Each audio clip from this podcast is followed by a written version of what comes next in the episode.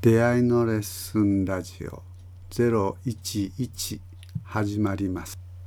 天音さんと3回目。怖さは敵ではない。意味以前変な遊び。なんかね北村壮の作品をきっかけにここまで話した感じするんだけどでね、うんうん。彼の戯曲の登場人物ってのはそういう今ゆうちゃんみたいな何かこう対応の仕方、うん。周りの人たちに対して。うんうん。結構ねなんか今話してダブってる感じがするんですね。えー。言葉で何かこう物事をやり取りするんじゃなくて、うんうん。ね、言葉の意味のやり取りする前のやっぱり世界っていうのがこうあの、うんうん。北村その言葉にはあって、うん。うん、だからその辺に僕惹かれて気に入ってあの人の作品ばっかりやってた時あるんだと思うんだけどね、うんうんううん。ん、意味じゃないですね。意味のもう一つある存在やっぱ体なんだよね、うん。うん、意味だけだと笑えないわけです。とこ体と体でこうつながってるところでコツンと何かひっくり返ってるそれでゲラゲラゲラって笑えるみたいな、うんうん子供同士でなんかギャーって片っぽがやる今日その弟くんが遊具の上でガーギャーって一人でキャ恐竜の真似かなんかしてたんですよね。でゆいちゃんが下でギャーとか言ってなんかニコとかやってて。そういうことですよね。見てるこっちもなんか、うん、ね。そこの何なんだろうな。うん。そうかそれでこのなんかなどれぐらい喋っていいなでもカットするからいいのか。脳みそが脳みそが体に寄生してるんじゃないかみたいな話出てきたじゃないうん。でその一番最後にその人類？人類自身がそのなんかそうかウイルスは人間に恋をしてるんじゃないか男に恋をしてるんじゃないかって話をしてたじゃないですか。で、す脳みそ、脳みそは体に寄生してるって話があって、で一番最後に、その、私たちこそはこの世界に恋をしている存存在なのだからっていうセリフがうん出てくるんだけど、まあ、人間がその地球に寄生してるっていうのを暗示してんのかなと思ってうんうん。読んだんですけど、うん。あー脳みそが体に寄生してるって話面白かった。うんうん。俺はそこもそうだけど、やっぱその、なんだっけ、ウイルスがこう愛してるんだっけ？うんうんうん。ウイルスが人間を愛してるっていうようん言い方だっけ、今の。ちょっとそこは正確じゃないんだけど。うん、恋だったかな？愛してる。どっちだったっけな？うん。男にね、男の方が死ぬんですよね、このうんウイルスはね。うん。恋、恋をしてるって書いてあるね。あのー、うん。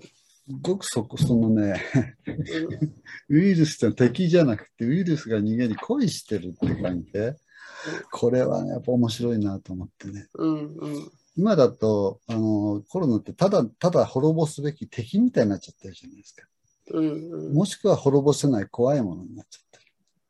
と、ウイルスってのは絶対こっち来ちゃいけないもんだよね。ところがその人たち何を思ってるかって言ったらこっちに来て恋してるって。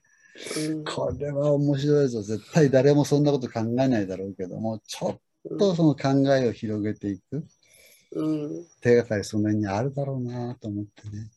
うん。あんまりにも医学、科学から医学に変わったものが、やっぱりすごく絶対化しすぎちゃってるんですよね。うん。だから滅ぼすもの敵である。うん。そうじゃない関係をちょっとこう間に入れて見ていくと、そういう、まあ、コロナとの付き合いもちょっとは変わっていくんじゃないかなっていうふうな思いがあってね。うん。ううんん。まあ、うんお友達であるとかね、うん。うん、まあ同じ地球に生きている、ね、うん。生き物同士というふうに取れないこともないし、そういう方向に何かね、あの、ひ開いていって、おお付き合いみたいなのが何に対しての見見方みたいなのを変えていく機会にも行くとしたらそっちかなみたいな気がするんだけうん。うん。ね私も流行り始めた春ぐらいかな、去年の春ぐらいかな、は、すごい感じましたね。その、コロナに対する敵、なんか悪いものだとかいうのが怖くて、その、なんか、そのゴ、ゴキブリとか虫とかをうわーって嫌だっていうのをやってるのを見てるだけでも結構傷つくんですけど その なんかこの人たちにとってのゴキブリにいつか自分がなるんじゃないかっていう気がしてすごい怖いんですよ だからそのコロコロナは私だって怖いけどあのーそのコロナへのコロナが悪いっていう感じはすごい怖かったですね。特に怖怖いっていう話と敵にするっていう話を一緒にしたらまずいですよね。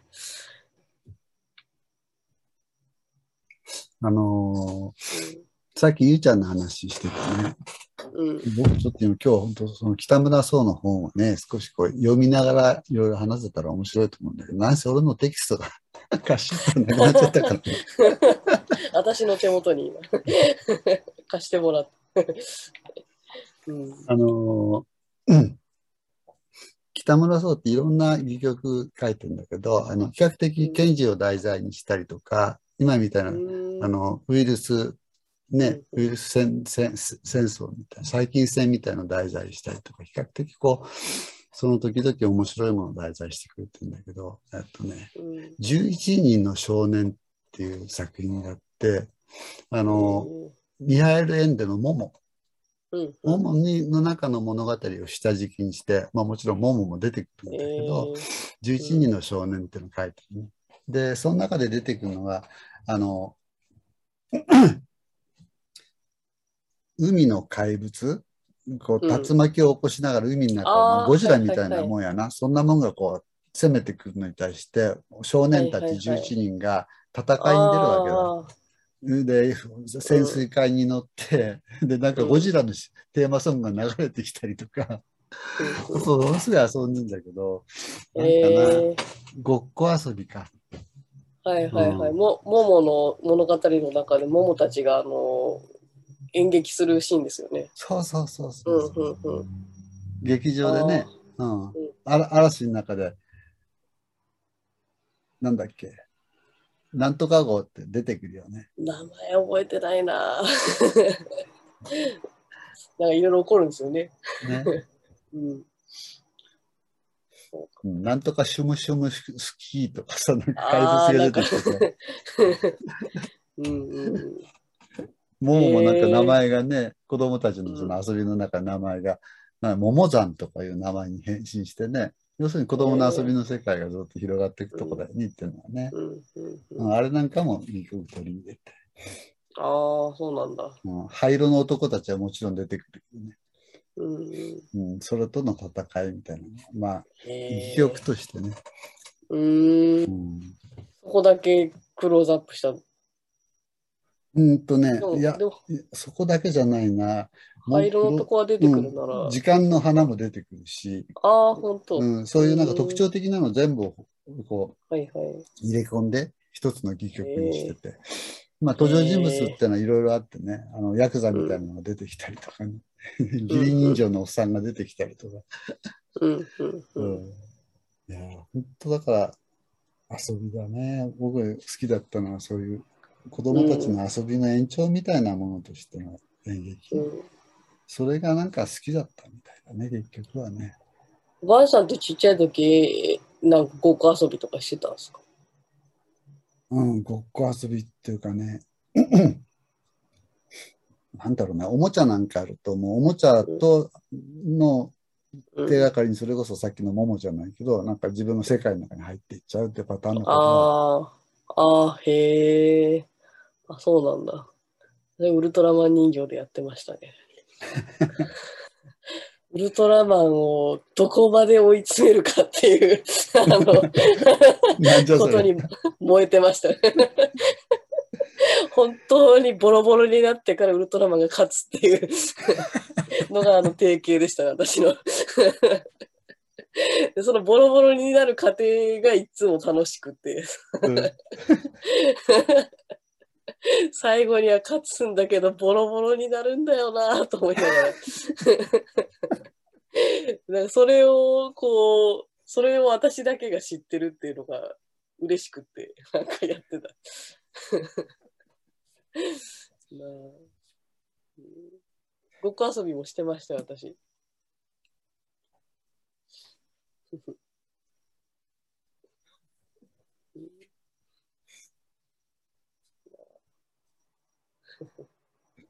ウルトラマンもいい迷惑だ。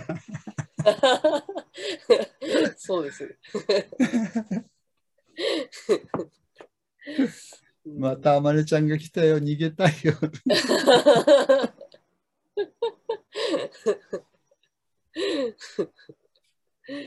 小学校1、2年生の時はね、あの、いつも決まって遊ぶ3人の友達がいて、もうなんか役どころとかも決まってて、あの、なんか、お狼の群れのごっこ遊びをずっとやってましたね。多分1年間ぐらい。何何？狼の？狼、そう。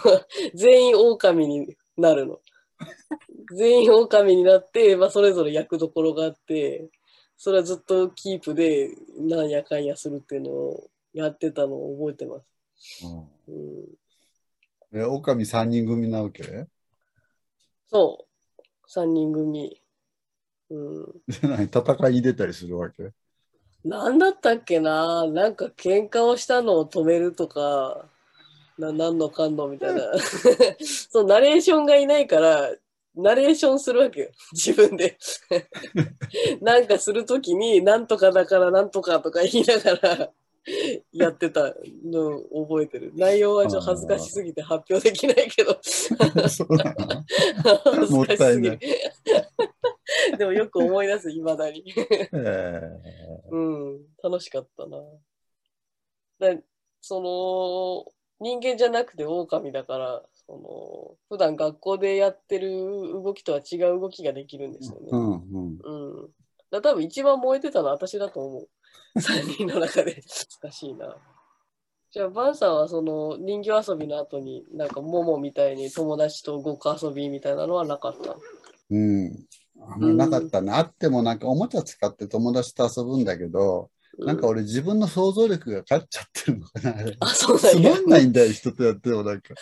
なんか自分の想像がこう、動いてるのがこう楽しくてね。粘土でこう、粘土で大間さん作ってさ、で、うんううちは結構微妙だったらおおもちゃとかないんだけど、人んち行くと結構いろいろあるんだよね。粘土で作って、粘土にモーターくっつけて、大間さんがこう歩歩ああ歩く、動くしてって、そういうの見てても、そこからなんかもう世界に入っちゃうんだよな。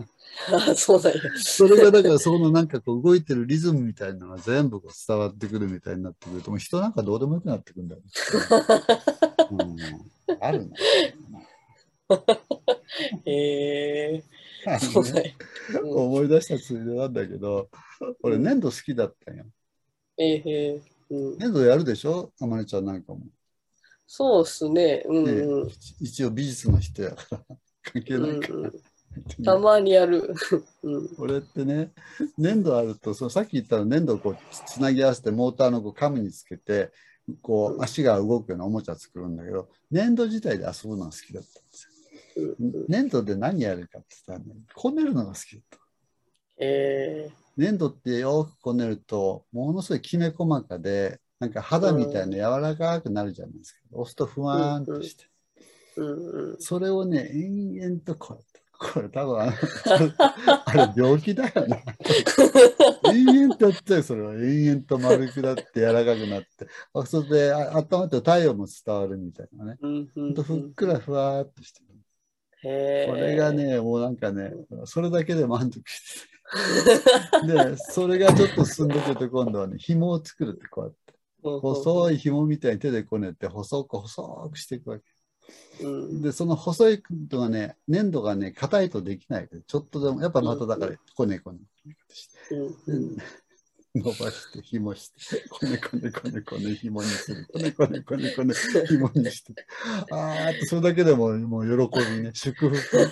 祝それがまた一段落すると今度はそれを丸めて蛇、うん。蛇のとぐろみたいなのを作り始うんめる、うんうんうんで丸くしてるとこにい板にして丸い板にして。